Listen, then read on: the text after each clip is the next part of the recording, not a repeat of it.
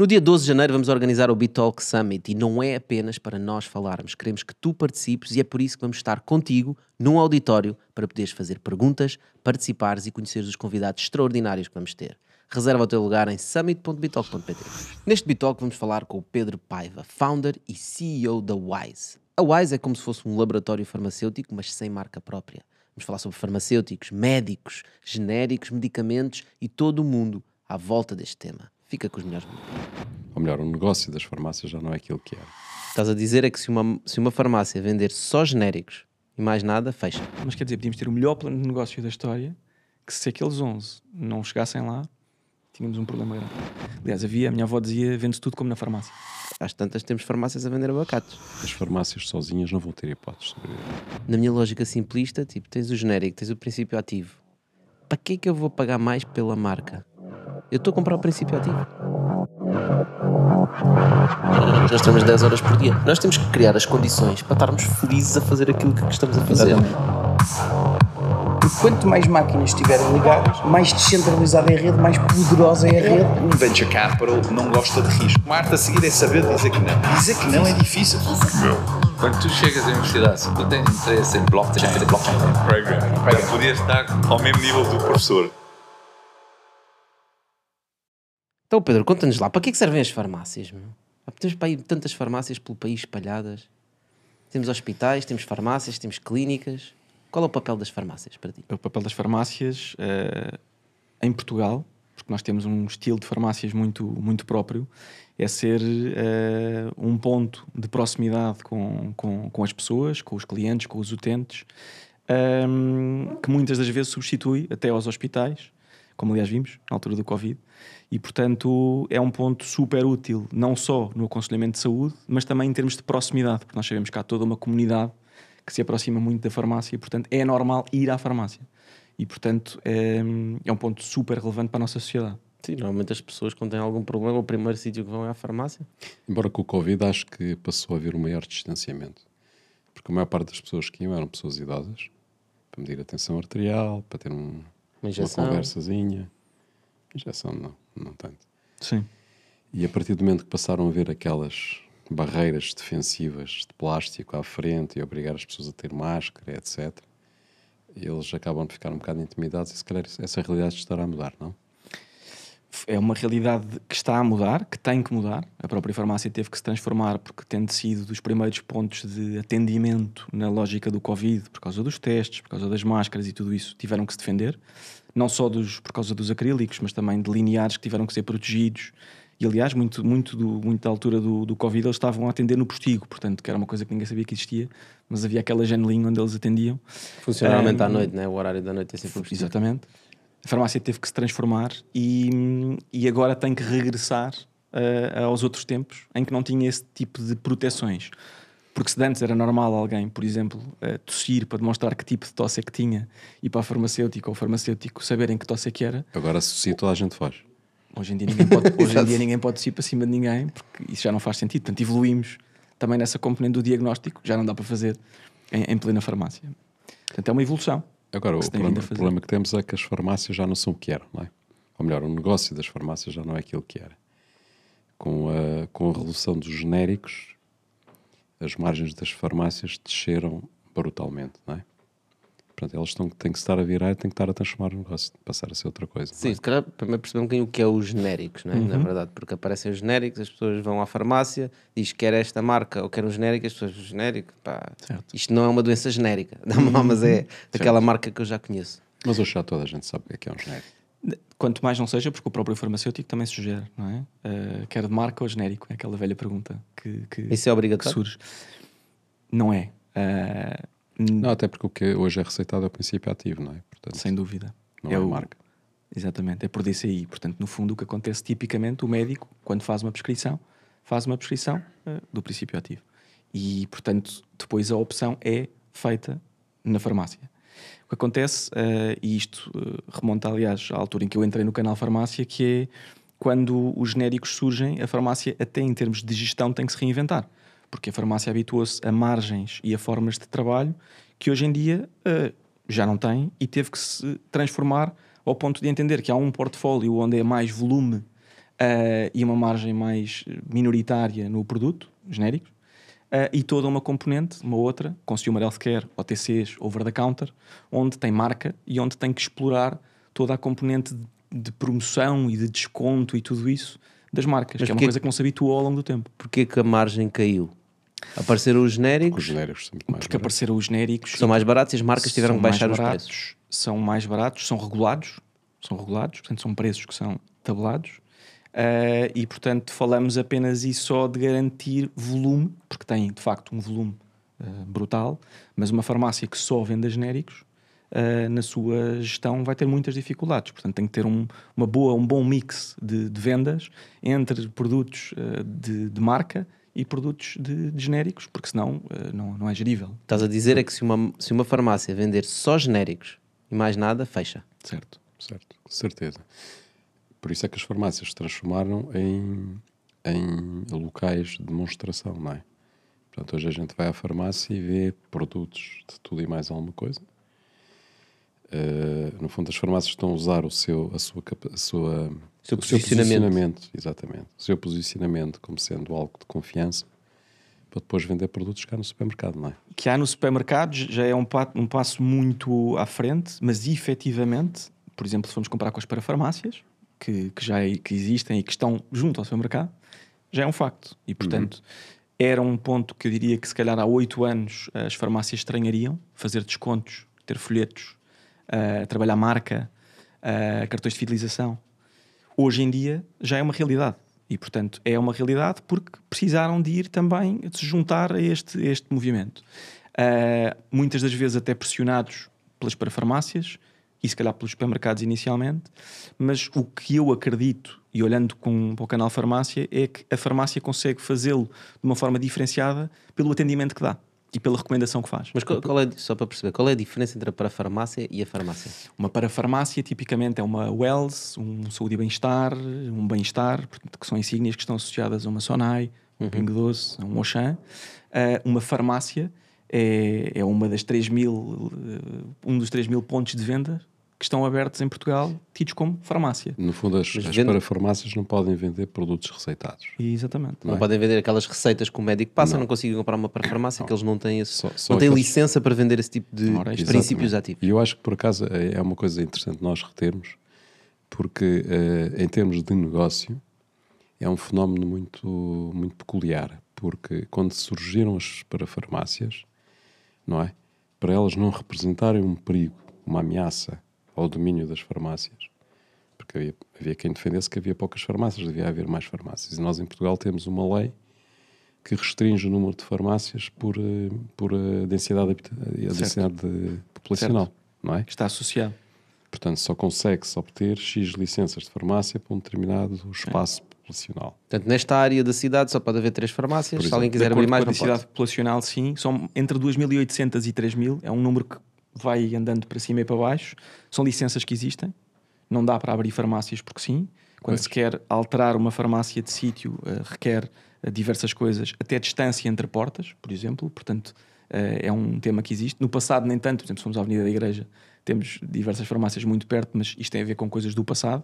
Mas hoje em dia, quando se faz isso, portanto, quando se faz algum tipo de alteração, tem que respeitar Se diversas eles para resolverem isso definiram que a fronteira passa, a fronteira das áreas Passa ali na rua da igreja. passa ali na rua, exa- exatamente. Sim, é, é um Mas, certo. mas o que eu queria dizer é um bocadinho outro assunto, que é, isso é muito curioso. Há uma não proteção, não é? Era por aí. Era uma proteção. Eu não, sei, eu não sei se há outros países, provavelmente haverá, onde haja restrições. Mas a gente às vezes vai a certos países e vê farmácia porta sim, porta não, em alguns sítios. Portanto, então, para haver mais farmácias, não dava. Então, criou-se o conceito para farmácia, porque depois também há os lobbies que conseguem fazê-lo.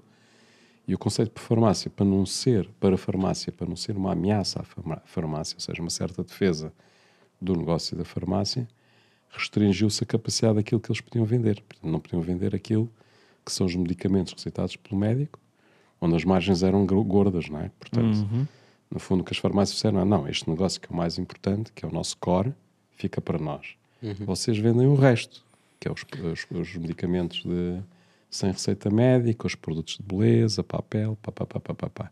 Sendo que E também não- hoje em dia, Não, eu e só depois vieram os genéricos, né? Hoje em dia acontece completamente tudo ao contrário. Que é as o farmácias. mercado virou. Yeah. não é? é? é incrível, não é? Porque como é que as coisas às vezes mudam em termos de mercado. Hoje as farmácias têm, têm que servir a comunidade e, portanto, são obrigadas a vender os genéricos e os produtos todos da farmácia, etc. E os outros não precisam de fazer estoque nada disso e conseguem viver só à custa dos produtos que têm margens maiores. Na minha lógica simplista, tipo, tens o genérico, tens o princípio ativo. Para que é que eu vou pagar mais pela marca? Eu estou a comprar o princípio ativo. Para já, porque há leves diferenças. Eh, dif- obviamente depende eh, de marca para marca, de categoria para categoria, mas há diferenças. Embora sejam todos feitos no Paquistão e na Índia. em todos sítios de, sítios de produção distintos. Ahm, mas obviamente, e aqui obviamente mais virando para a parte negócio em si, eh, quando nós falamos de marca, só existem os genéricos porque já existiram as marcas antes. Porque as marcas sustentaram aquela evolução toda até se chegar aos genéricos e no fundo já estamos a falar de algo que está quase amortizado, não é? E que depois já é só uma questão de vender à unidade. Quanto tempo é que demora? Já tens isso? Eu diria, sei lá, 10 anos? 10 anos seria. É o tempo sim, da patente. É o tempo Tipicamente patente, né? é o tempo de uma patente. Fica em sim. domínio público, a partir do momento que uma patente de uma marca fica em perde a domínio patente, público, passa, pode ser uh, um passa a esse caminho. Portanto, tem que haver uma amortização, tem que haver research and development, tem que haver todo um caminho da marca para depois chegar ali. Claro, depois a partir daí já são migalhas, não é? Já estamos é. a falar de migalhas. É, é que a mim parece-me é que, em termos para as marcas, quase que deixa de fazer sentido fazer aquele medicamento, não é? Porque eles vão ter que investir em publicidade, em marketing, que é para convencer a- o doente quando está a entrar na farmácia a dizer não, eu não quero o genérico, eu quero aquela marca. Portanto, o dinheiro, estão a gastar mais dinheiro e as margens são baixíssimas. Quer dizer, as margens são baixas para as farmácias, não é? Não significa que sejam baixas para as farmacêuticas. Diria que não há assim uma grande disparidade eh, de uma, de uma parte com, com outra. Obviamente, nos genéricos são super espremidas, acredito eu, de parte a parte, embora não seja uma indústria com que eu tenha uma relação tão, tão próxima. Estou mais orientada a consumer healthcare ou, ou OTCs. Mas eh, o que me parece é que de antes, quando se fazia o modelo de negócio de uma marca, não se considerava este time frame dos 10 anos e de partir daí acabou, não é? E agora considera-se. Portanto, Certo. para ter, tirar o retorno do investimento desta, de uma marca, tem que se considerar quase, são 10 anos, e é nestes 10 anos que tem que haver retorno. Então, isso significa que provavelmente os preços dos medicamentos ao fim de 10 anos são acessíveis, mas dos primeiros 10 anos, quando o medicamento é descoberto por uma marca, ficou mais caro por causa dos genéricos. É possível que possam ficar. Porque se tornou É esta... possível, tem que ser, não é? Uma coisa é tu investires Não há na outra perpetuidade, não é? Ou seja, tens um, um medicamento e vais perpetuamente receber um rendimento dele. Outra coisa, tens 10 anos. Os genéricos resolvem o acesso à, medica- à medicação de forma mais democrática, digamos assim, com 10 anos de atraso. Sim. Né? É uma, é e nos primeiros 10 anos tornou mais elitista o acesso a medicamentos que foram descobertos por marcas. Sim. Mas se calhar mesmo assim continua a haver muito mais medicamentos. Ou seja, o benefício do ponto de vista financeiro para o utente é muito maior.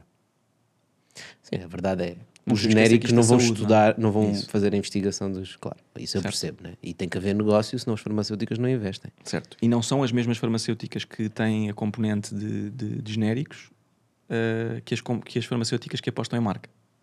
E portanto estamos a falar de ADNs diferentes e de equipas diferentes e de formas de trabalhar diferentes as marcas. Lá está. Aquela parte que falávamos de entrar numa farmácia e ter noção de marca. Nós hoje em dia, os genéricos não estão visíveis. A, ca- a caixa de um genérico é uma caixa branca com, uma, uma- com o nome e com uma risca azul, com uma risca verde, com Sim, tem que cortar custos ao máximo. o resto tem marca, tem investimento de marca, tem, tem, tem claims, tem já tudo e tens, mais já alguma tens coisa. genéricos que apostam Cada na vez marca, mais. na marca, não do genérico propriamente dito, ou seja, não do medicamento, mas do laboratório. é? Do laboratório. Há Tens tipo laboratórios que são. laboratório porque tu- Umbrella, tipo para ter É. uma. Porque recebes a caixinha verde, já viste aquilo, já Ah, usaste. já conhece esta marca, já começa a pensar que é uma marca, né? Isso. E começa a acontecer, porque muitos dos farmacêuticos o que dizem é eu tenho da. Este, este ou este. Do laboratório tal, que já tem nome. Mas será que é negócio para os genéricos? Quer dizer, se o governo pode. É negócio, estás. As margens são brutais, não é mesmo? Não é? Pois é, pessoal, isto não é uma farmácia, mas nós temos um medicamento para a tua inspiração. Por isso, partilha este medicamento com os teus amigos para que se possam inspirar e ter melhores ideias. Então, Pedro, conta-nos lá então o que é que é o WISE no meio disto tudo. Porquê é que tu criaste a WISE? Bom, a Wise surge de, de experiências eh, passadas. porque Eu antes disto era trabalhei numa empresa chamada Omega Pharma e depois Perigo, que fez um caminho ao longo do tempo com diversas marcas. Provavelmente vocês conhecem algumas, um Paranix para os piolhos, para quem tem filhos. Eh, lá que está seguido para higiene íntima, coisas deste género. E portanto fui, fui aprendendo ao longo de oito anos o que é que era a indústria farmacêutica, porque lá está, eu vinha de telecomunicações, trabalhei na PT e na Vodafone, duas empresas que, que não tinham nada a ver com isto. Um, e aprendi muito da indústria farmacêutica e muito de farmácia, muito não, não no contexto de trabalhar na farmácia, mas no contexto de trabalhar com a farmácia, de entender o farmacêutico e o comprador, muito por aqui. Uh, e entendi ao longo do tempo, depois de, de ficar como diretor comercial da, da Perigo, que um, o Covid trouxe algumas mudanças ao setor. Tudo começou, se calhar, pela história dos, dos acrílicos, de começar a entender, até na altura na Perigo, nós fomos dos primeiros a oferecer ou a conseguir trazer acrílicos para as farmácias para os proteger, mas entendi que a relação com a, entre o gestor comercial da farmácia e o farmacêutico mudou. Estamos a falar de pessoas com 40, 50, 60 anos, que já têm relação com as farmácias há 10, 20, 30, que me diziam na altura, Pedro, eu sempre mudei com este farmacêutico e agora não consigo dar-me da maneira como dou porque eu não lhe vejo a cara, porque eu não consigo apanhar-lhe os sinais, ele já não me quer comprar nada. Os vendedores deixaram de ir às farmácias. Durante o Covid, os vendedores e todas, todos os prestadores de serviços da indústria deixaram de ir à farmácia. Uh, e tipicamente em multinacionais, quem olhava para os números de fora via que muitas das vezes os números ou aumentavam ou estavam iguais. Ou seja, não fazia diferença. Isto levou a algumas conclusões de alguma parte da indústria que poderiam fazer sentido. Quando nós fazíamos uma alteração de carteira de gestor comercial, essa, essa farmácia é mais sensível à mudança de gestor comercial do que à mudança de laboratório. Hum.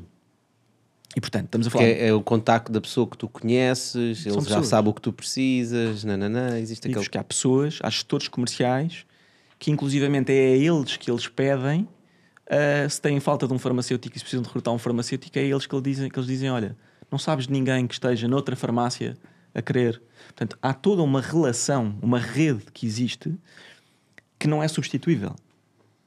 Não é substituível a rede, mas a forma como a rede está posicionada é. E é daí que surge a, a forma de pensar da Wise. Está estruturada, não é? é foi isso. isso. que tu pensaste. Ok, então isto não faz sentido. Deixa eu ver se eu percebi. No fundo, tu disseste, não faz sentido então cada uma das marcas ou cada um dos laboratórios ter as suas pessoas a ir a todas as farmácias. Vamos fazer aqui uma pool de pessoas que trabalha para essas marcas e vai às farmácias. E assim mas, o farmacêutico só tem acesso a uma pessoa. Mas eles aí perdem a exclusividade da. Ou seja, deixam de vestir a camisola da marca, não é?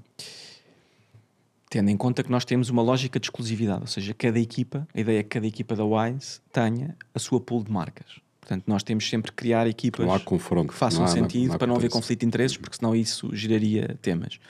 O que o Covid nos ensina nessa, nessa parte é que uh, o, gestor, o, o farmacêutico habitua-se a receber menos o gestor comercial. Ou seja, a ser mais eficiente na sua visita. Tipicamente ele tinha, nós tínhamos o comprador na farmácia, que passava X tempo a fazer compras. Depois do Covid ele habituou-se a, espera aí, que eu se calhar agora posso demorar 10, 20 minutos em vez de uma hora e posso ser mais rápido na compra e faço-o ao balcão. O que é que aconteceu? Aconteceu que ele está menos disponível para receber tantos delegados. Se ele está menos disponível para receber tantos delegados, isto soma a este argumento de termos diminuir o número de delegados. De termos um delegado para diversos laboratórios. Obviamente com um pitch muito mais focado de venda, muito mais orientado. Provavelmente, que é aí que nós também estamos a apostar, numa componente muito mais online e digitalizada a nível de CRM, que permita um acompanhamento muito mais in real time, mas não digitalizando a pessoa, porque isso não, não, essa parte do contacto não deixou de existir, porque eles precisam disso. E quantas vezes é que um delegado vai à farmácia? Depende da farmácia, mas eu diria que em termos uh, ótimos deveria ser pelo menos uma vez por mês. Uma vez por mês, ok. Uma vez por mês deveria ir à farmácia, sendo que se um delegado da WISE pode visitar para uh, pode, quatro laboratórios, cinco laboratórios. Mas tu não sentes uma resistência das marcas em aceitar esse modelo?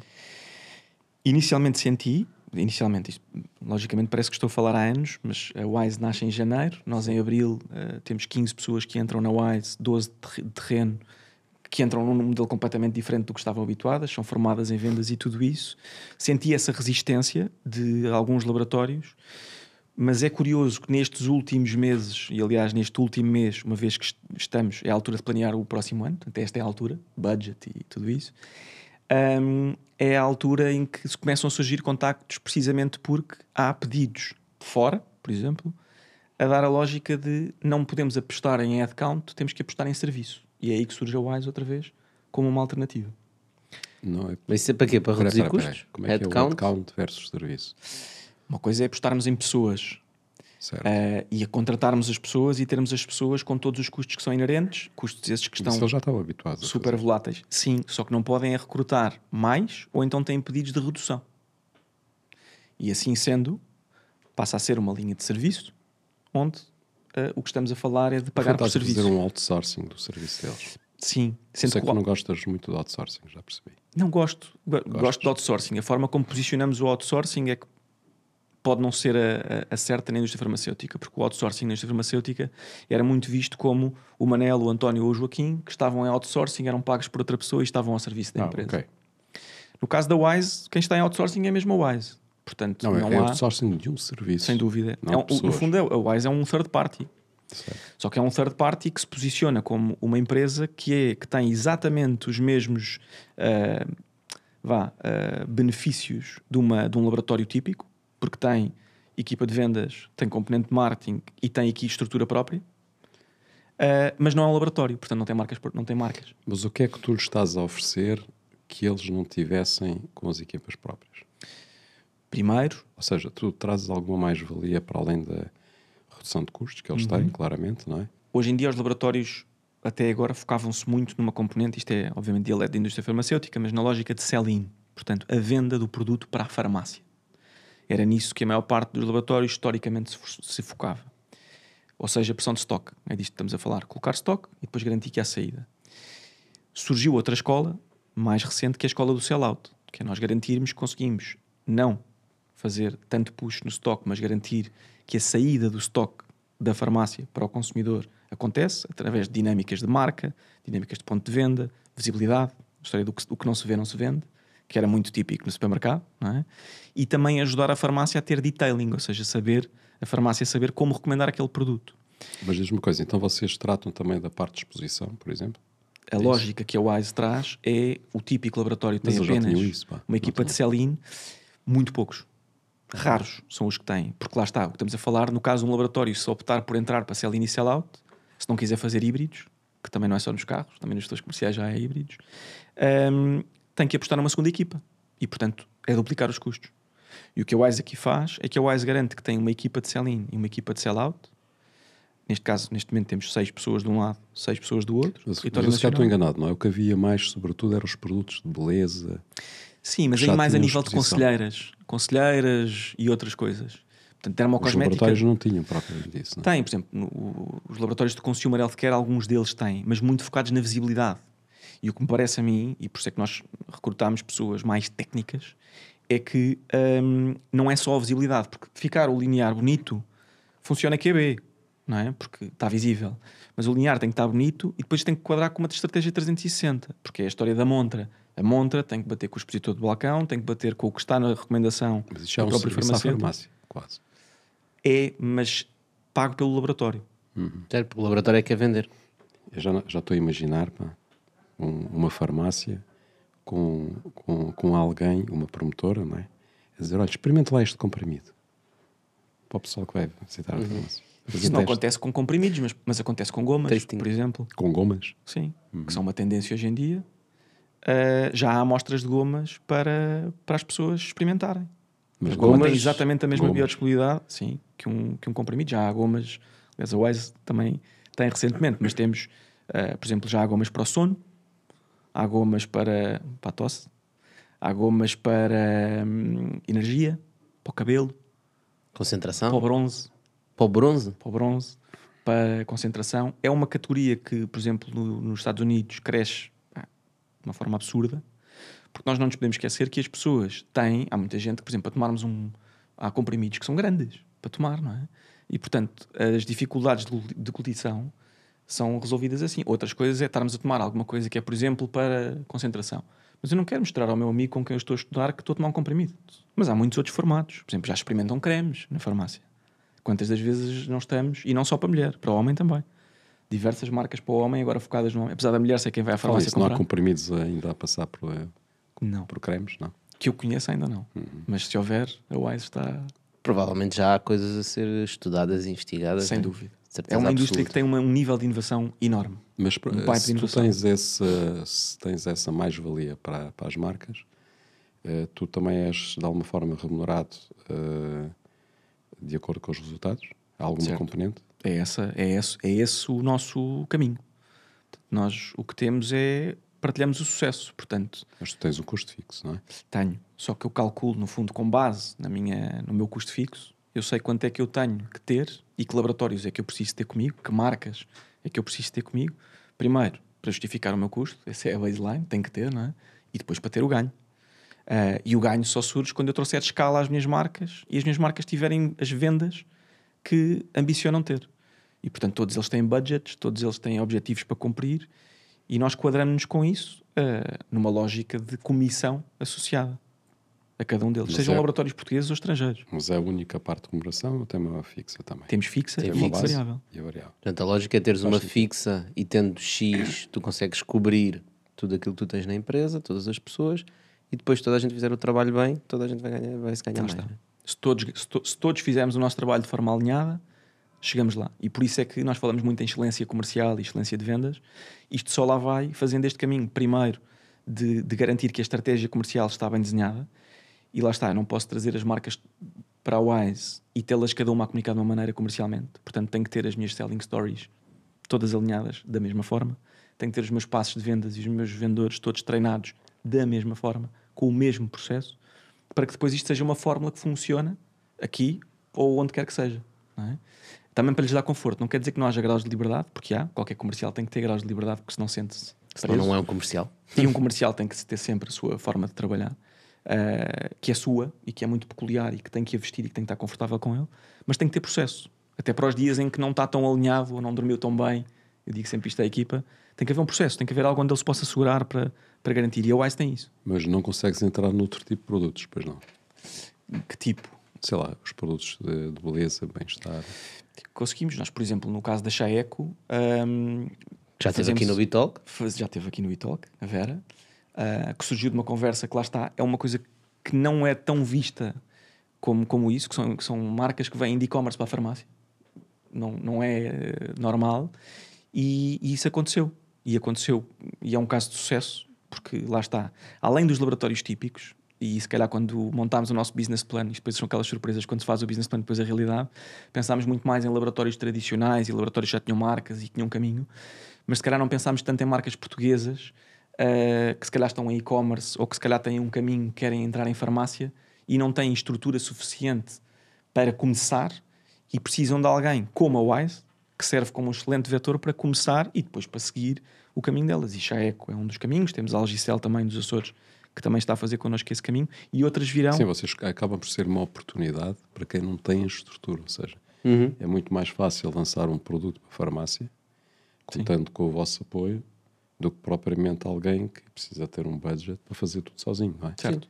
É um bocado Não a, a- a mesma lógica que tu tens das agências que são muito específicas em determinadas áreas. Numa agência de PR, Eh, um founder ou uma startup ou uma empresa quer fazer PR, eh, quer aparecer nas notícias, pá, sim, podes fazer o trabalho. Podes ir procurar jornalistas e contactar jornalistas, ou podes contratar uma agência que já tem a rede e que te consegue ajudar a colocar-te no- nos jornais. E no fundo, empresas que tenham produtos que queiram explorar esse, esse canal das farmácias, não é? Tu estás-te a posicionar, ou vocês estão-se a posicionar como um enabler para eles conseguirem fazer isso. Sim, até podem fazer testes de mercado. Isso. Nós estamos a fazer alguns pilotos em painéis específicos. Ah, por exemplo, lançámos agora ah, uma, uma área de chocolates. Além de gomas, também entramos nos chocolates agora. E os chocolates, temos, temos chocolates que são ah, para pessoas que têm intolerância à lactose ou ah, diabéticos. Ahm, e são tudo coisas que a farmácia tipicamente não estava habituada a vender. Diz, mas isto vem de onde e do quê? Mas a farmácia não pode continuar a vender mais do mesmo, não é? Portanto, tem que se. Aliás, havia, a minha avó dizia: vende-se tudo como na farmácia. Na farmácia vendia-se muita coisa, era tipo drogaria. O que não era bem verdade. Não era bem verdade. Hoje em dia, se calhar já é um bocadinho mais. Hoje dizem- Ela era futurista, já estava a ver o futuro. Vende-se tudo como nos CTT. Pro- Pronto, hoje em dia já é banco, já é outras coisas. Não sabemos o futuro, de facto. Mas que é um sítio onde, onde vai muita gente. Portanto, não é preciso ter um, um traffic builder ali, porque o traffic já, tipicamente na farmácia, já, já lá está. É preciso estar no sítio certo e saber trabalhá-lo, porque as farmácias boas são sempre belíssimas farmácias para vender o que quer que seja. Ah, e portanto é um caminho. E, e no ponto das, dos- das empresas que surgem, há muita empresa portuguesa que surge agora e que tem vindo a procurar a Wise para, para este tipo de trabalho. E digo-vos, por exemplo, uma categoria que está agora em voga que é CBD. Um, muitas das empresas que pensam eh, no produto CBD, em lançar CBD na caixa, CBD, Espera, explica só o que é can- CBD. eh, canabinoides. É para ajudar a dormir, Ah, eh, concentração, não é? Eh, não, canabinoides a estamos a não. falar mesmo de, de, hum, cannabis. Cannabis. E portanto, na lógica de, de cannabis. Certo. Sim, é Mas o composto de. Não necessariamente. Não é erva para fumar, pessoal. Não vale a pena ir à farmácia Não, comprar erva. Para Ainda. fumar, certo. Mas, mas Tem, por tem exemplo, de diluir o pauzinho. tópicos, tópicos, cremes, é uma categoria que está, noutro, noutros países está já a um ritmo muito acelerado, em Portugal nem tanto. Mas é uma categoria que, que faz todo o sentido vir a contemplar, porque lá está, em termos de resultados, seja para a pele, para doenças crónicas, para dor, faz todo o sentido vir a trabalhar na farmácia. E, portanto, não são as marcas típicas que vão trabalhar este tipo de coisas. Não estou a ver os grandes laboratórios. Tem- há sempre uma dificuldade aqui em entrar nas coisas. Sim, Tem é que ser uma alguém barreira disruptivo, não é? psicológica, não é? É uma barreira psicológica. Eu já não vou mais àquela farmácia porque vendo droga. Pronto. Isso, isso em Ah, Portugal, isso desaparece. tipicamente, pela nossa cultura, Sempre venderam, não é? Mas Certo. Só vendem drogas. Antes só vendiam drogas, agora vendem outras coisas. Mas isso depois começa a entrar numa, numa fronteira um bocado tenue, não é? Quer dizer, tu estás a dizer é, no fundo, faz sentido vender nas farmácias tudo o que seja melhor para nós, não é? Que nos melhore o nosso Self-care. estado, self-care. Ah, pá, eu comer abacates em vez de batatas fritas é melhor para, o meu, para a minha saúde, não é? Uhum. Às tantas temos farmácias a vender abacates. Nós não temos farmácia a vender abacate, mas temos farmácias a vender ração para cão. Não sei se vocês Tipo, têm essa um cão noção que ou tenha não. um problema qualquer e precisa de uma ração Não, específica. não, acho que farmácias a vender abacate pode ser Ou consultorias de nutrição, Ou ou, consultoria de nutrição planos já de comida. ou planos de entrega de nutrição ou planos de entrega de alimentação saudável. Uhum. Já pode fazer sentido. Já começa a ficar perto dos abacates, porque depois também tem o abacate. abacate está lá dentro. Está aí dentro de um produto que pode vir a fazer sentido para o futuro. Não existe. isso pode, Pode colocar no futuro é um problema de nível de serviço. Logística até, não é? Sim, porque efetivamente as farmácias não são assim tantas como isso, devido às restrições que nós conhecemos, eh, restrições legais, não é?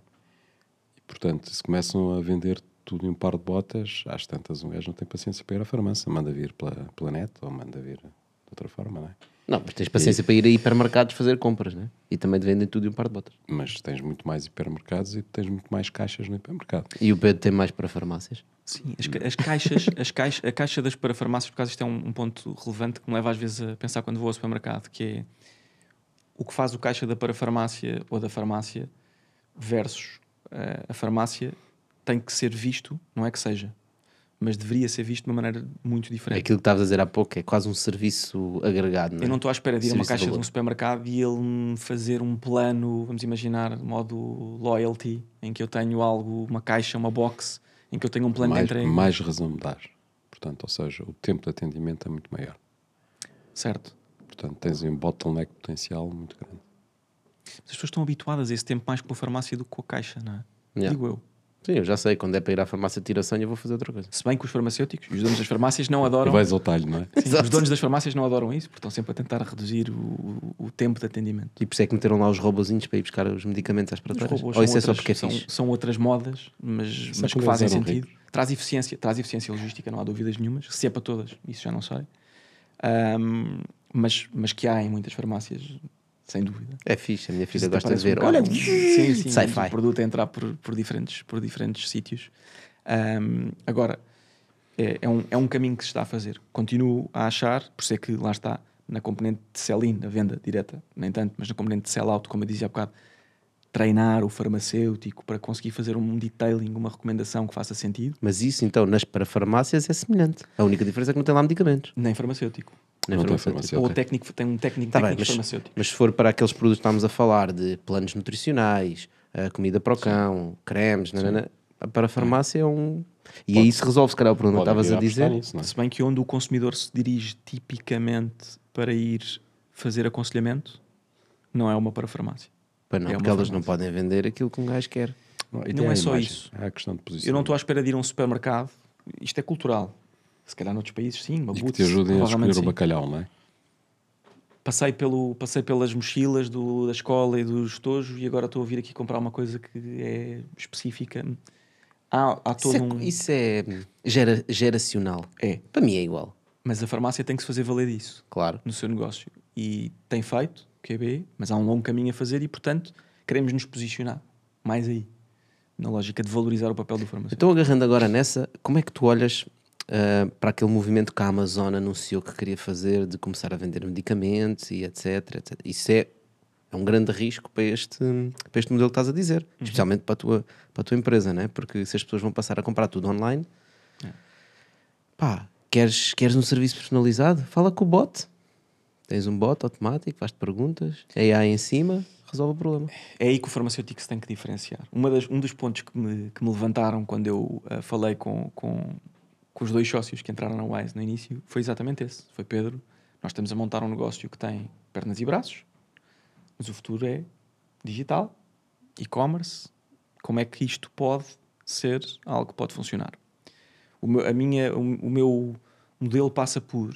Nós tínhamos que começar por aqui, temos sempre que começar pelas pessoas e pelo, pela E aproximação. tens que começar por onde o negócio existe, não é? Senão vais construir uma empresa para daqui a 10 anos. Estás a-. Estás E, estamos, a- estamos neste momento aqui. O que é que nós já estamos a fazer para nos encaminhar para lá?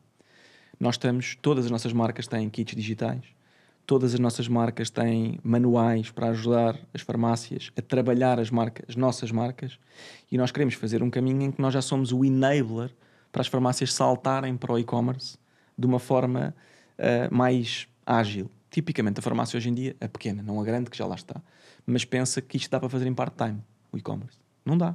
O e-commerce não dá para fazer em part-time, aliás, vocês sabem melhor do que eu. Ah, não é o estagiário que pode fazer só o e-commerce ah, nas horas vagas É o estagiário para para, social media. encomendas porque sim. E não podem ser só as marcas que mandaram os kits digitais que estão presentes no Facebook e no Instagram, porque será essas marcas nem estão presentes no linear, nem estão presentes na farmácia. Portanto, isto obede- obedece a uma estratégia, obedece a um plano, plano esse que provavelmente é paralelo à farmácia. E portanto, Pedro, mas duas isso- estruturas. Isso que tu estás a dizer é interessante, sem dúvida. O que estás a dizer é que tu estás-te a posicionar eh, no sentido de poder ajudar as farmácias a combater movimentos como esse da Amazon que o Tocha referiu. Preparar para estar preparado. Exatamente. Agora, hum, isso tem, tem muito que se lhe diga. Porque se nós olharmos, por exemplo, o que aconteceu com o setor financeiro, o que a gente viu foi, de facto, os bancos começaram a competir, entraram no digital, mas isso levou a uma redução drástica do número de balcões. Quando estamos a falar de bancos, são organizações grandes com muitos balcões, portanto, hum, eles podem perfeitamente fazer essa otimização em termos de vendas no digital e ao balcão, reduzindo balcões, não é? Quando estamos a falar em farmácias, está bem que há farmácias que têm, há grupos que têm várias farmácias, têm muitas farmácias, e se calhar podem ser os que mais ganham com esse tipo de, de situação, mas eh, nesse caso estamos a falar, a redução de balcões é matar uma data de negócios. Estás a dizer é que as farmácias pequenas não vão ter As hipótese. farmácias pequenas não vão ter hipóteses nesse sentido. A não ser que consigam ser um ponto de encontro com a população. Por exemplo, ser o ponto de recolha daquilo que foi encomendado online. Epá, mas isso é negócio. Isso, para isso mete sei cacifos. se é negócio, mas aí já não é preciso ter lá o farmacêutico. Se calhar é mais negócio do que o negócio que Ou têm então- hoje.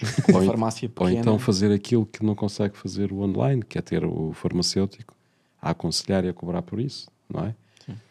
Portanto, ou seja, eh, estamos, não estamos a falar em que o negócio das farmácias se tem que transformar por forma que também vá beber o online e consiga ser um ator no online. Acho que isso eh, vai exigir uma mudança completa daquilo que é eh, o negócio da área das farmácias. E, inclusive em termos da rede das farmácias. Porque a maior, vai deixar de. Epá, na minha perspectiva, as farmácias sozinhas não vão ter hipótese de sobreviver. Vão ter que se agrupar de alguma As forma. farmácias hoje em dia, muitas delas, eh, nos últimos oito anos, houve um grande movimento de, de, fundo, de agrupamento de farmácias. Portanto, as farmácias cada vez, para já, desde o início, sempre, as farmácias sempre se viram como um grupo, não é? Elas todas têm muito esta lógica muito, muito unida entre elas. Mas foram-se juntando e juntando, não só na componente das compras, eh, porque há grupos que são centrais de compras, Sim, exato. eu gosto mais de grupos que são centrais de alinhamento mais do que de compras, porque alinhamento, as compras tipicamente é só para ir ao desconto e para baixar a rentabilidade de toda a gente que está envolvida. O alinhamento já é um bocadinho, já é um bocadinho diferente, porque estamos a falar em irmos todos para o mesmo, para o mesmo caminho, garantindo eh, que ninguém perde valor no meio desta, desta, desta caminhada, sem esmagar o que quer que seja. E portanto, esse caminho já está a ser feito, já há de facto algumas visões sobre isso. Agora, não há de facto essa visão ah, mais, ah, não diria apocalíptica da, da, da farmácia fechar e terminar, mas há clara noção, e até das farmácias mais pequenas, que são essas que se têm que transformar primeiro. Isso já existe. elas sozinhas não se conseguem transformar. E, e a questão não é uma visão apocalíptica, é uma, é uma, é uma questão de normal em termos de evolução, evolução do mercado, não é? Portanto, ele vai atingir também as farmácias. Hum, até porque as farmácias, como nós estávamos a, a falar há pouco, começam a ter produtos que vão competir com outras redes de venda, não é? Portanto, e aqui estamos a falar em termos. eh, No fundo, eles têm, têm a potencial e têm a possibilidade de aumentar a PISA, não é? Se eles vão aumentar a PISA, eles vão conseguir distribuir mais, não é? Portanto, eles vão ter que combater, ou melhor, vão ter que lutar contra outros canais, não é só das parafarmácias, como eventualmente supermercados, como eventualmente lojas especializadas, como online e por aí fora, não é? Portanto, a visão não tem que ser necessariamente que nós estamos lixados porque vai ser tudo online. Não, não é assim. Eh, mas quem se conseguir posicionar em ter um serviço eh, que seja, sobretudo, mais interessante para o utilizador final, para o cliente ou para o utente, ou seja, aquilo que for. Sim, acompanhamento e entrega, por exemplo, eh, na loja. Usar, usar esta parte do farmacêutico ter, ter um, um serviço mais valorizado, mas se calhar em termos de online. Não é? Portanto, nós conseguirmos ser acompanhados, eu diria que um bot pode ser too much, porque estamos a automatizar algo que na cabeça da pessoa não é automático. Portanto, é sempre bom ser alguma coisa que seja. Mas podes comprar aquele robô do Elon Musk. Pronto, pode ser. Lá está. Mais dia, menos dia, isso pode vir a acontecer. Pode vir a acontecer. O ponto das farmácias, e, e lá está. Por isso é que eu aqui gosto sempre de ir passo a passo. É que não nos podemos esquecer que é um canal super tradicional, com pessoas que muitas delas, já estamos a falar da segunda geração, terceira geração, que estão a tentar trazer esse ponto. A Amazon já tentou, porque tentou via Espanha, eh, e aliás já dá para comprar via Espanha algumas, algumas coisas. Eh, muito de consumer health, eh, nem de medicamentos não. Mas no, na componente de medicamentos e de aconselhamento é aí que a farmácia que se tem que, tem que posicionar. E portanto a farmácia tem que arranjar forma de ser omnicanal na recomendação. Portanto tem que haver aqui alguma omnicanalidade na recomendação e neste papel da bata. Não sei como é que a bata se transforma para, para passar para essa componente, mas só assim é que a farmácia se emancipa desses movimentos. Porque foi o que os bancos não conseguiram fazer. Não é? Passaram, passou tudo para ser online. Portanto, se a farmácia conseguir fazer esse caminho, se calhar deixamos de ter 2.800 farmácias, mas passamos a ter 14 mil farmacêuticos, key opinion leaders, que fazem recomendação online em farmácias e por canais que eles queiram. Poderá ser por aí. Mas não se perde toda esta componente que me parece que não é valorizável ao dia de hoje, mas que é o peso do farmacêutico e de como é que ele recomenda as coisas. Mas eu posso fazer isso remotamente, não é? Cada vez, aliás, o Covid ensinou-nos isso, não é? Portanto, sim. Embora me pareça, outra vez, que é outra vez o contacto físico que volta a desaparecer. Depende das pessoas. Mas Estás a ver? É que Muitas vezes não é preciso contacto físico nenhum. Muitas vezes não. Não, não, Mas- depende das pessoas. Eu acho que depende É. das pessoas. Eu no outro dia fiz uma consulta médica online, pá, foi excelente. Sim, não tiveste de mexer, não é? Eu percebo isso. O, Mas valor, o valor que dá um médico, a gente diz assim, pá, os médicos, tá, tá, tá, tá.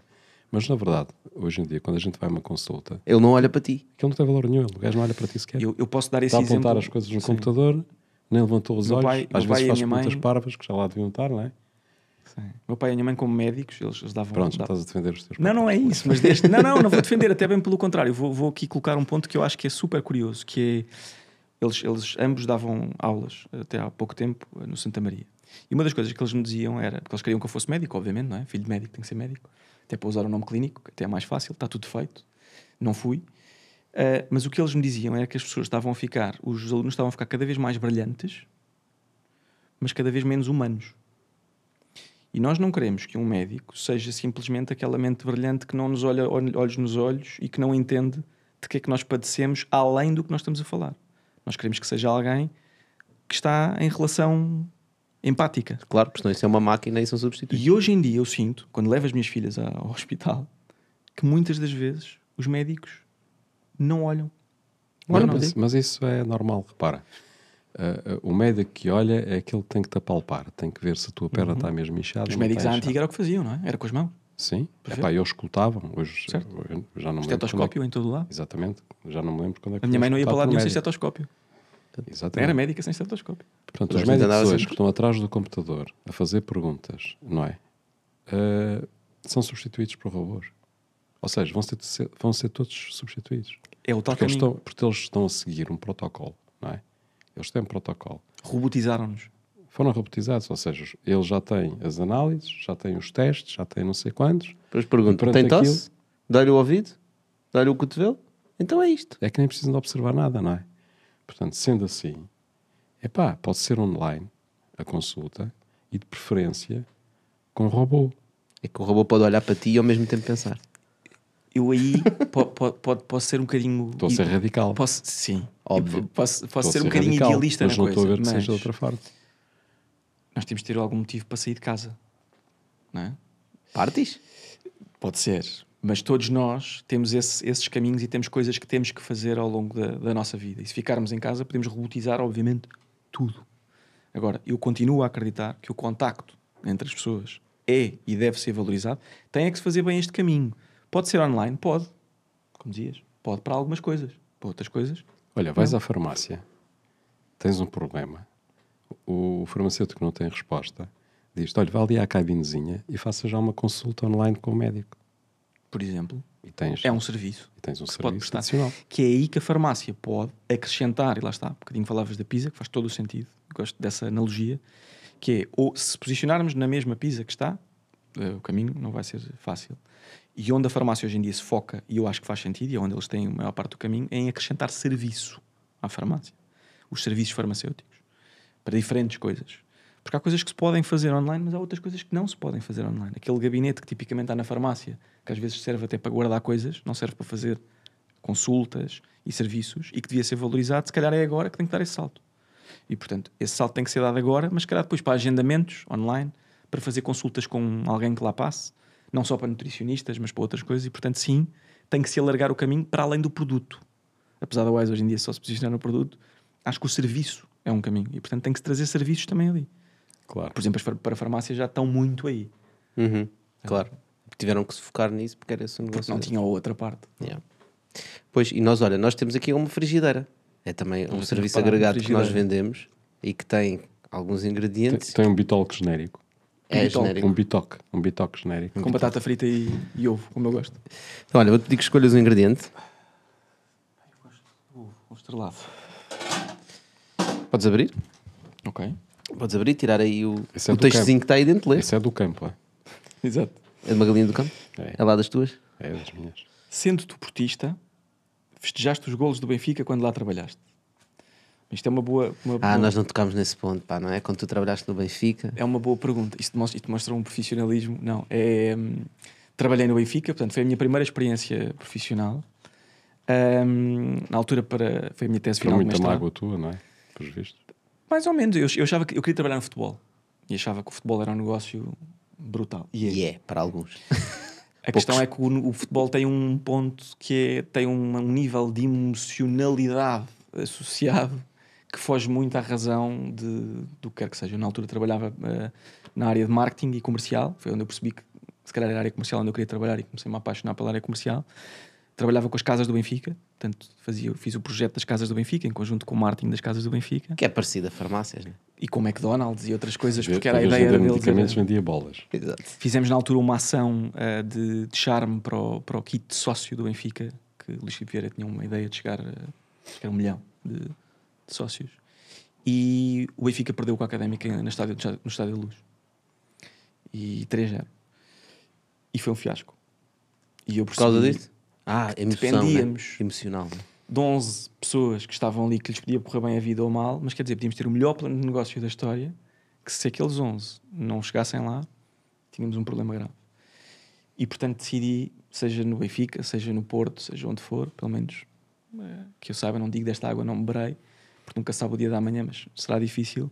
Festejei, obviamente, golos do Porto, eh, mas também estava contente com o Benfica na altura, porque queria que as coisas corressem bem ao Benfica, porque senão a minha vida também não me corria bem. Sim, não atingir os teus objetivos. Temos que ser profissionais. Ahm, mas, mas de facto aprendi que negócios com emoção demasiada nos toldam um bocado a, a razão. Isso é engraçado. Por acaso, estás a dizer, nunca tinha pensado nisso, faz todo o sentido, né? Ah, inclusive, conhecemos uma pessoa que, que também vendia camisolas e coisas assim na televisão, etc. E dizia sempre: pá, se está a ganhar, se o clube está a ganhar, É aquilo é só chamadas no call center. Quando está a perder, tipo, está às moscas. É impressionante. que incrível, não é? o nível de ativação de sócios nos dias em que se ganhava era absurdo, os dias em que não se ganhava não valia a pena.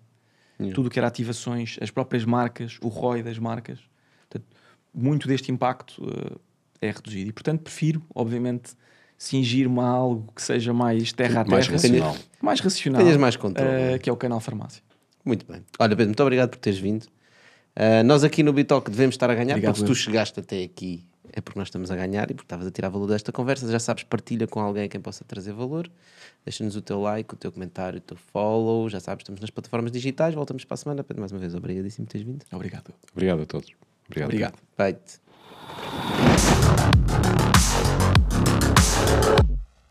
Bom, continuamos aqui mais um bocadinho no nosso Extended no YouTube, só para vocês, no iTunes, no Spotify, em todas essas plataformas digitais, ou nessa que tu ouves. Temos tantas. O pessoal ouve tantas coisas diferentes. Sabes o que é que eu estava a pensar, Pedro? Se, se, se a empresa que tu estás a criar não é um cavalo de Troia, Eu estava a pensar exatamente nisso. não é? Quando ele está, que estava a ajudar as, eh, as farmácias a, a prepararem-se para a concorrência das plataformas digitais, pá, ele, ele, ele coloca-se numa posição difícil. Porque, por um lado, ele genuinamente está a querer ajudar as farmácias e está a ajudá-las, Mas está a ganhar armas. mas está a ganhar um peso dentro do setor que pode ser visto pelas mesmas farmácias como uma ameaça. Portanto, e fazer este enquadramento de ser uma ajuda, estar do lado deles e que eles não se sintam como uma ameaça e não ser mesmo uma ameaça não é fácil, é um papel difícil. Bom, se fosse, se fosse fácil, costumo dizer isso a- às pessoas que que estão connosco, tenho, tenho completa. Aliás, se nós, se nós virmos bem qualquer conceito que seja disruptivo num canal tradicional como este, a primeira sensação que a maior parte das pessoas teve quando viu a Wise foi que cada um deles viu a sua ameaça. Olhou e disse: "Hum, Isto é uma ameaça para a farmácia, outro disse: Isto é uma ameaça Normalmente, para um normalmente grupo. a primeira reação é isto não vai funcionar. Essa foi direta. Essa, essa, Esquece. Eu já tinha tido um Esquece negócio essa anterior eh, de sushi e, portanto. Tu, Pedro, queres fazer o quê? Isso? Não, Isso. esquece. Isso não É. vai- nunca vai acontecer. Neste Aliás, setor em Portugal, vai então, é, é mais do que típico. Eh, grande coragem, parabéns, mas isso não. não, Pois, não mas vai depois, quando começa a funcionar, é ups, espera aí, Isso é uma ameaça. é uma ameaça. E aliás, já tenho ouvido diversas vezes isso, diversas ameaças que me têm, que me têm, têm chegado na lógica de hum, será, isso vai-me substituir a mim, portanto, calma. É óbvio que isso, mais dia menos dia, e tendo em conta a dinâmica de mercado, eu penso isso muitas vezes, o que a Wise hoje está a oferecer ao mercado não pode ser o mesmo que a Wise eh, está a oferecer ao mercado daqui a dois anos. Isso não há dúvidas nenhumas. Seja nível de marcas, seja nível de soluções. Começámos agora, temos 15 pessoas, provavelmente chegamos a 20 pessoas este ano, queremos chegar a 30 no próximo, dependemos de pessoas e queremos fazer esse caminho. Mas também dependemos de marcas. Agora, o que é bom desta lógica é, e outra vez eu foco muito isto, mas as pessoas que estão associadas ao projeto, isto conta. Porque nós tivemos cá, eh, nos últimos oito anos, e fizemos um caminho de crescimento com as farmácias. Eh, a maior parte das farmácias eh, conhece minimamente, se eu falar do histórico de onde é que eu passei, do que é que aconteceu, as pessoas conhecem. E das pessoas que trabalharam connosco também. E portanto, nós não estamos numa lógica de ir buscar o valor da farmácia, mas de acrescentar valor. Se podemos ser vistos como um cavalo de Troia em diversas componentes, por exemplo, na lógica de eh, e-commerce, podemos, só que nós, ao estarmos a passar as armas que os, que os laboratórios nos passam, as marcas nos passam, e a entregá-las à farmácia, nós não as estamos a usar a nosso favor, nós simplesmente estamos a passá-la. Pedro, eu- Por exemplo. eu, eu, eu- eu compreendo o que estás a dizer, ah, mas eu queria ilustrar novamente com a pizza. Tu gostaste há bocado. Vão com vontade de comer pizza. Pizza. Pá, foi isso. Acontece, olha. E é um Hoje- grande hoje- negócio. hoje e é um belíssimo negócio. Portanto, ah, tu em vez de estares ah, a repartir a pizza que eles já têm, tu, tu tens o papel, ou podes ter o papel, de, de lhes aumentar a pizza. Uhum. Ou seja, do leque de serviços que eles podem obter, do leque de valor a que eles podem chegar. E se tu fizeres isso, tu tens valor para lhes dar, porque eles vão ganhar mais, e tu também vais ganhar mais. Certo? Certo. Portanto, se tu conseguires propiciar isso, tu não vais ser visto como uma ameaça, mas como um parceiro. Essa é a chave da Wise. Sendo que eh, nós começámos por construir com, bases, com, com base no que já existia, dando-lhe alguns twists e algumas, algum tempero, que, usando a frigideira, mas obviamente nós temos que acrescentar serviço e em última instância vai ser serviço na farmácia. E é aí que nós queremos entrar. Portanto, nós Mas o teu queremos... cliente é, o, É, é a marca. porque é tipicamente é ou são as marcas que levam e que investem neste caminho. A farmácia nunca se posicionou na lógica de investir nesta componente. hum, provavelmente deve ter a ver com os primórdios, mas nunca se posicionou na lógica do investimento. E, portanto, o investimento sempre surgiu do, da indústria. E, portanto, nós o que queremos fazer é acrescentar serviço à farmácia para que a indústria tenha mais serviço, para que venda mais, para que depois, obviamente, nós que estamos envolvidos no processo, também consigamos ter uma fatia maior do nosso bolo, ou mais fatias, se, se possível. E aqui falamos, por exemplo, de um conceito. Vocês estão habituadíssimos a ter uh, conselheiras ou promotoras de dermocosmética na farmácia. Normal é entrarmos e estar alguém num balcãozinho que tenta fazer, pelo menos antes do Covid, isso era tradicional. Mas isso são pessoas que tipicamente num dia podem estar num supermercado a vender uma marca qualquer de iogurtes e no dia seguinte podem estar a trabalhar uma marca dermocosmética na farmácia.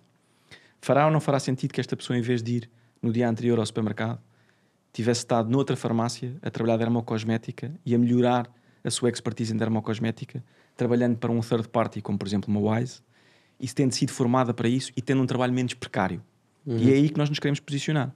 Se a farmácia nos pedir uh, este tipo de serviços, o que eu acredito hoje em dia é que não vai ser a farmácia a ser o owner de pagamento daquele serviço. Vai ser sempre a marca que está associada àquele serviço que vai querer financiar esse projeto. Pelo menos é assim que está hoje em dia uh, instaurado o modelo. Uh, sempre na lógica. Mas aí não estás a ser disruptivo. Estou a ser disruptivo simplesmente Até tu, não no tá, posicionamento. tu já não estás a ser disruptivo na medida em que uh, todo o teu serviço e o teu crescimento depende de colocares mais unidades de carbono, chamemos assim. Uhum. Ou seja, Uhum. tu para aumentares o teu serviço, para chegares a mais farmácias, precisas de mais pessoas. Portanto, e quando nós falamos em termos de escalar negócio, não é? Estamos sempre a falar em com uh, ter um crescimento Certo. do negócio sem um correspondente aumento de custos. Não indexado ao- aos E no custos. teu caso, tu estás sempre, sempre que tu queres aumentar o teu negócio, tu tens que aumentar os teus custos eh, com recursos humanos. Sim, sendo que a eficiência associada a este tipo de soluções é maior quando estamos a falar de third parties do que quando estamos a falar da própria marca. Porque a marca opta entre fazer e não fazer este tipo de ações porque não tem ROI desta ação, porque tem que investir naquela pessoa e aquela pessoa não está formada para. Sim, mas não achas que nesse caso tu estás mais preocupado com o negócio do teu cliente do que com o teu negócio? Sim, provavelmente dores do início desta, desta lógica, é possível que assim seja. O que eu acredito é que se eu conseguir, ou se nós, Wise, conseguimos potenciar o negócio do nosso cliente, estamos mais perto de ir buscar uma maior fatia. A não ser que ele encontre outras formas de potenciar o seu negócio melhor, Certo? de outra forma mais interessante do que usando o teu- serviço. Pode encontrar a questão, por exemplo, das promotoras. É que se nós não chegarmos à expertise de ter tido promotoras e conselheiras e entender como é que funciona este modelo, nós nunca poderemos ser alguém que chegue à excelência de poder transformar isto para outro modelo. Eu hoje em dia, com as capabilities que temos de sell-in e de sell-out, já consigo encontrar serviços que nos diferenciam completamente dos outros, uh, sendo que se calhar se não tivéssemos começado por aqui, não tínhamos. Lá está, a tal história de ter a possibilidade de online, 24 por 7, os nossos clientes barra laboratórios poderem ver todo o track record de vendas e de impacto no negócio Tem acesso a essa real time. informação? 24 por 7 a todo momento, que é uma coisa que hoje em dia, tipicamente na nossa indústria, uh, é, e ainda, pasme-se, um fecheiro Excel que se recebe de X em X tempo com vendas para se Com comissões. atraso. Mas como é que tu consegues ter acesso a essa informação? Porque toda, toda a nossa equipa coloca essa informação in real time no sistema. O sistema é esse que está visível para os nossos Espera aí, parceiros. a Dos vossa clientes. a Está a falar dos clientes dele. A nossa vossa equipa de terreno, no terreno, coloca a informação das vendas das farmácias? Tem que perguntar às não, das vendas das farmácias, não, das nossas vendas nas Ah, farmácias. das vossas vendas das É, farmácias. eu estou a dizer dos clientes deles. Ou seja, conseguimos saber in real time, com dashboarding, obviamente, cada laboratório consegue perceber como é que está a sua performance, tendo em conta a expertise e o nosso segredo de vendas e tudo isso. Mas Ou seja, eles sabem quanto é que vocês venderam à farmácia. Não sabem quanto é que a farmácia vendeu para o exterior, é isso? Certo. Podem vir a Só a saber. tentar é um serviço mais à frente, mas podem vir a saber, porque a ideia, obviamente, nós, nós queremos é saber o tamanho da, da pizza, não é? E, portanto, o que queremos cada vez mais saber é qual é que é a share que nos é dada é? no meio disto tudo. Portanto, a lógica é potencial crescimento, e se a maior parte dos laboratórios que estão connosco são challengers, querem partir de posições de quinto lugar, sexto lugar para posições de primeiro. Então querem ganhar market Tu, share. tu cobras esse serviço à- a- ao teu Sim. cliente adicional? Certo. Portanto, basicamente o que acontece é que na lógica de serviço está colocada a parte de tecnologia. Portanto, o que nós queremos eh, cada vez mais, porque quando montámos um modelo de negócio pensámos tudo bem, são pessoas, vendedores, típicos, tradicionais, que vendem produtos caixas.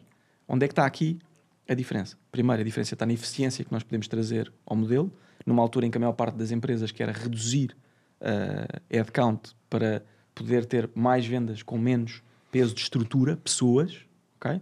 Mas por outro lado, também trazer mais serviço, porquê? Porque trazemos mais visibilidade dos resultados e já mastigamos para trazer knowledge, que é por isso que assinamos Knowledge into Solutions, conhecimento de vendas, para quê? Para que as áreas de marketing dos laboratórios e das marcas possam trabalhar aquilo e voltar a trazer esta expertise. Nós quase que estamos a externalizar a nossa, uma área comercial, somos uma área comercial externa que traz tanto princípios de trade marketing como comerciais a, a um laboratório que não quer, tipicamente, ter comerciais, diretor comercial, responsável comercial. E tipo, quer... foca dos 10 maiores laboratórios em Portugal, quantos é que tu tens? Neste momento não tenho nenhum, mas poderei vir a ter. Seguramente terás a ter. Potencial. É o potencial é de crescer para eles. Ok. Porquê é que eles ainda não recorrem a ti? Tens ideia? Tipicamente forças de vendas grandes. Pois, eles têm economias de escala eh, diferentes. Grandes. Difícil hoje em dia, quando falamos de laboratórios grandes, uh, falar de reduzir uh, headcount, sendo que há aqui uma lógica que um dos laboratórios, por exemplo, nós fomos buscar, uh, os dois iniciais que nós abrimos, nós ficámos com as pessoas dos laboratórios. Isto não é para ser bonito, mas na altura o que aconteceu foi que fizemos assessments dessas pessoas e recrutámos-las para a Wise porque percebemos que eram boas pessoas para vender. Uh, muitas delas diziam: não, não sei vender, não, não, nunca vendi. Esta lógica do. Muita gente aparece nas entrevistas a dizer isto: nunca vendi. Pois eu nunca vendi. A verdade é que eles estão ali a vender, não é? Porque é o que eles estão a fazer. Estão a vender um produto que é o próprio e, portanto, não se vê. É melhor como... ou pior, porque depois acham que o vender é, vender é enganar, vender é fazer, contar uma história bonita. Não é isso. Tem muito a ver com outras coisas, até com relação e com confiança. E portanto, se forem boas profissionais, se tiverem ética no trabalho, se forem leais, que é uma coisa que eu valorizo bastante, têm lugar na Wise. E portanto, agarrámos nas pessoas que já existiam nos laboratórios e trouxemos-las. O que aconteceu foi que, dois ou três meses depois, no caso de vendas, em muitos dos casos, nós conseguimos ir buscar métricas de o dobro de vendas. E portanto, o processo funciona. É um processo que traz mais vendas. Agora, obviamente, é a longo prazo, não a curto, mas a curto já se vê, já se vê resultado, já uhum. se vê uhum. aqui esta, esta componente. Pedro, e como é que tu olhas para o delivery? Já há, por exemplo, o Globo já faz imenso delivery de farmácias, obviamente de produtos não, não. Uh, sujeitos. Ou seja, faz delivery para farmácias. É, porque estes deviam ser acompanhados por um farmacêutico, devia ser um farmacêutico a fazer isso.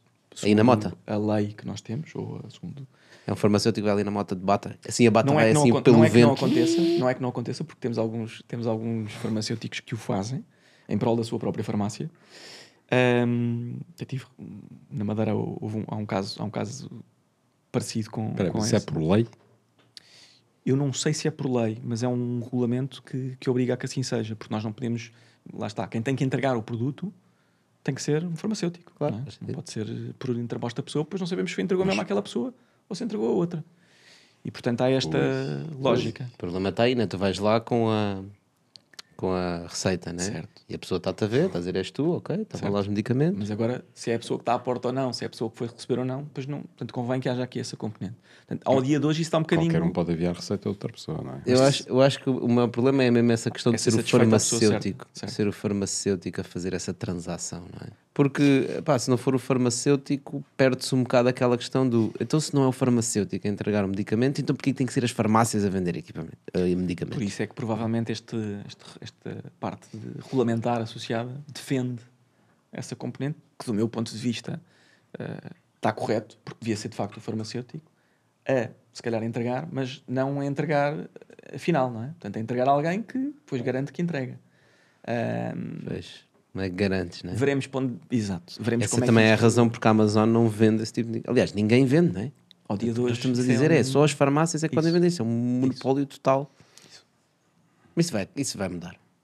Não sei se vai mudar tão facilmente, não é? Porque são, estão criados mecanismos para defender precisamente o negócio. Sim.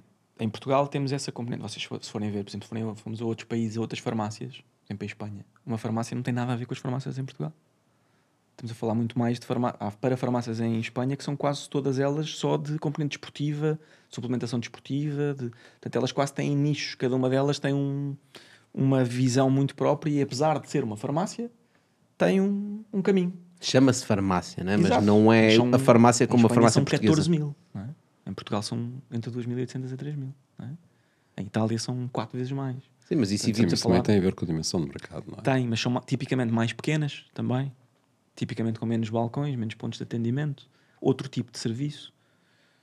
E depois vamos para o UK, então aí pronto. É que o problema dessa questão do farmacêutico evita que eu, por exemplo, compre medicamento no modo vending machine. Ou, Uhum. né? e, isso é, e é por isso que nós temos a obrigatoriedade de, em determinadas zonas, as farmácias têm que estar abertas à noite, Certo. porque realmente, se eu preciso de um medicamento, tenho que Tem ir a uma àquela. farmácia.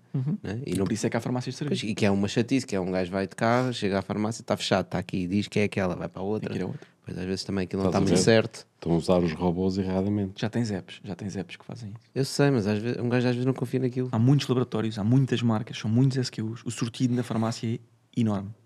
Portanto, em termos de gestão, também aí vai ser uma grande dificuldade do próximo passo de como trabalhar isto, como trazer eficiência a Mas este para curar a pessoa, tu precisas de um princípio ativo. Certo. né? Ah, outra coisa é quando vendes coisas para melhorar, que não, não é por, por receita, não é?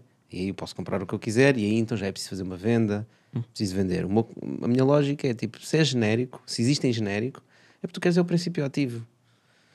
Então deixa um bocado de fazer sentido essa questão do. Pronto, é para controlar o que é que é vendido. É né? para controlar porque estamos a falar de saúde, não é? Porque se for Certo, uma coisa mas o tabaco tomada vende-se em todo o lado, o álcool vende-se em todo o Mas se lado, for o café for vende-se- tomado E também é uma questão de saúde, não é? Yeah. incorretamente, sim, mas se for uma coisa que for tomada incorretamente, o tabaco, pronto, está noutro tipo de, de- de componente, mas algo tomado incorretamente, e é esse que é o receio, não é? Pode ter, eh, pode causar algo ou consequências graves, e portanto é aí que tentam defender. Acredito que seja por aí. Certo. Eh, As drogas também causam consequências graves porque são vendidas por traficantes, podiam ser vendidas nas farmácias pelo farmacêutico. Tenho dúvidas. Estamos longe disso. Com aconselhamento. Não estamos assim tão longe na lógica do CBD. Sim, mas eu digo mesmo, por exemplo, que drogas leves, não estou a falar em vendermos heroína nas farmácias, como é óbvio, mas eh, as pessoas já compram essas drogas, não é que não é que, Acredito que, noutros países a lei possa permitir esse tipo nos Estados Unidos, né, tu podes comprar eh, cannabis, eh, mesmo para te fumar, Em. Portugal já existem diversas lojas abertas para esse tipo de Mas é aquele, é aquele óleozinho é diferente, não é bem o canabinoide, né? Portanto, óleozinho esse que para entrar na farmácia tem dois caminhos. Ou é regulamentado pela DGAV ou é regulamentado, regulamentado pelo Infarmed e, portanto, não, não, é, não é assim tão linear. que é que entrar não numa percebo. farmácia tem que ser algo que tenha substância para entrar na farmácia. Uhum. Não, não é qualquer coisa que é vendida na farmácia assim. Certo. Só acho que É um caminho. se controlamos. Epá, é só porque o que aconteceu, já só passando rápido aí pela questão das drogas, que é nos Estados Unidos eles ilegalizaram as drogas e disseram. Vamos só falar, por exemplo, do, da cannabis. É má, é horrível. Eles legal- ilegalizaram, todo mundo seguiu essa lógica, ilegalizou toda a gente, e depois o que é que eles fizeram? Legalizaram primeiro. Pá, tirando Amsterdão, que é um caso à parte, ah, Holanda, legalizaram e agora é uma indústria de bilhões né?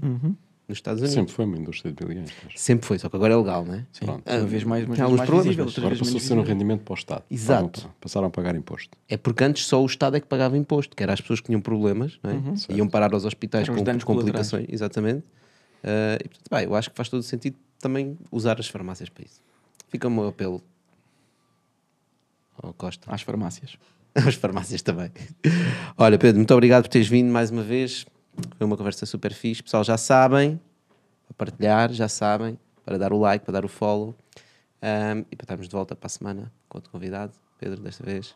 Obrigado. Obrigado. Boas vendas. Obrigado. Obrigado, Obrigado. Pedro. Obrigado a todos. Feito.